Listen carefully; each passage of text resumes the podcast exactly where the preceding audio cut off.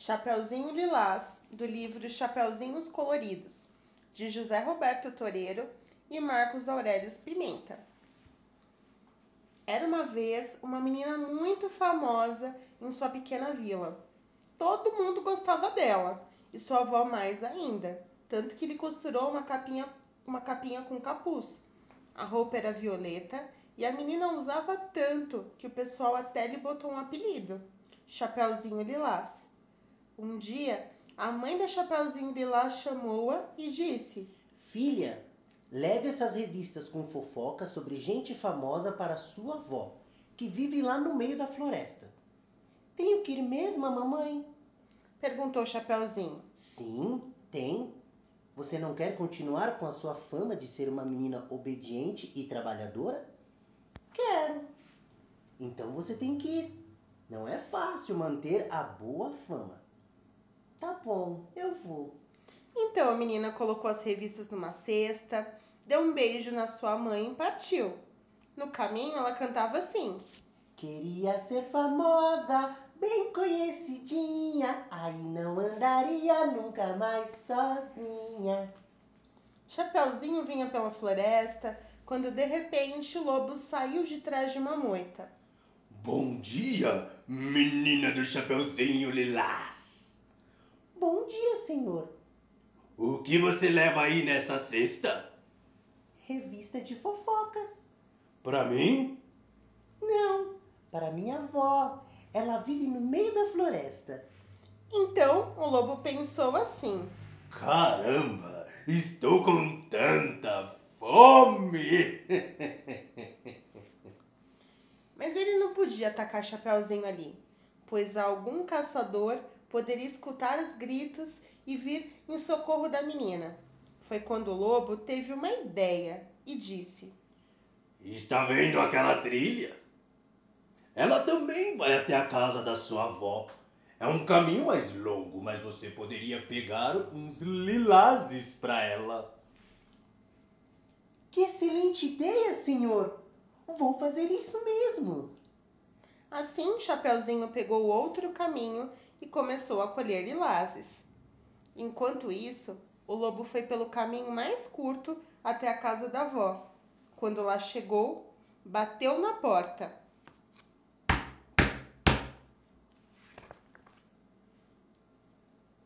Quem bate? Perguntou, perguntou a velhinha lá de dentro. Sou eu, sua netinha. Falou o lobo disfarçando a voz. A vovó então levantou-se e abriu a porta, mas não havia ninguém lá. E a vovó disse: Xiii, eu devo ter imaginado que bateram na porta. Estou ficando velha.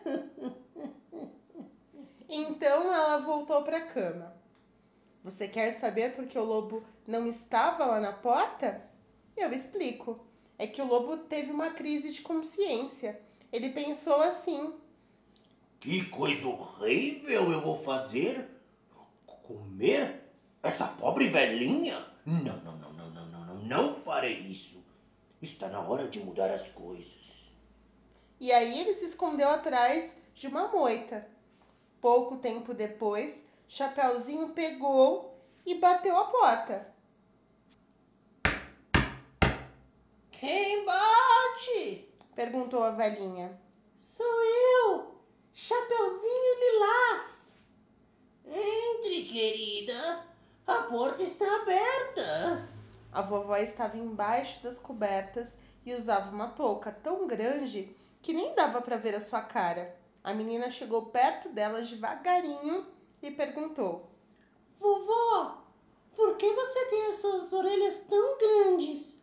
São para ouvir melhor o rádio. E esses olhos tão grandes? São para ver os programas de TV. E essas mãos tão grandes? São para segurar os jornais. E esse nariz tão grande? É para metê-los na vida dos outros. E essa boca tão grande? É para fazer fofocas. falou a vovó. E dizendo isso, elas começaram a rir e a ler as revistas e leram tanto que acabaram pegando no sono. Depois o lobo pulou para dentro do quarto da avó e ficou olhando as duas ali a, a dormir. Enquanto isso, ele pensava: Que bom que não comi essas duas. Assim vou mudar a opinião que as pessoas têm de mim. Então ele deitou no meio das duas e tirou uma soneca. Mas, como eu contei no começo, o lobo estava com fome. Sua barriga estava vazia e ele começou a roncar alto, mais ou menos assim.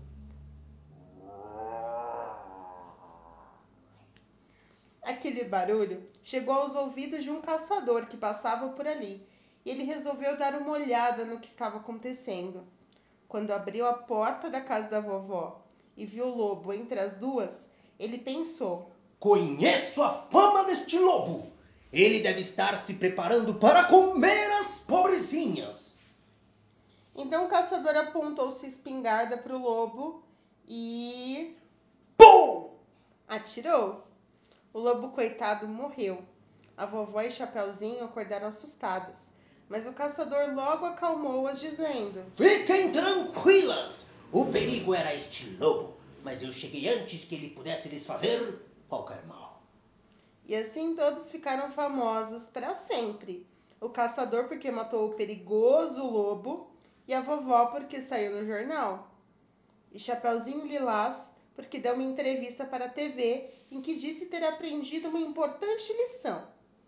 Se falam mal de alguém, deve ser verdade.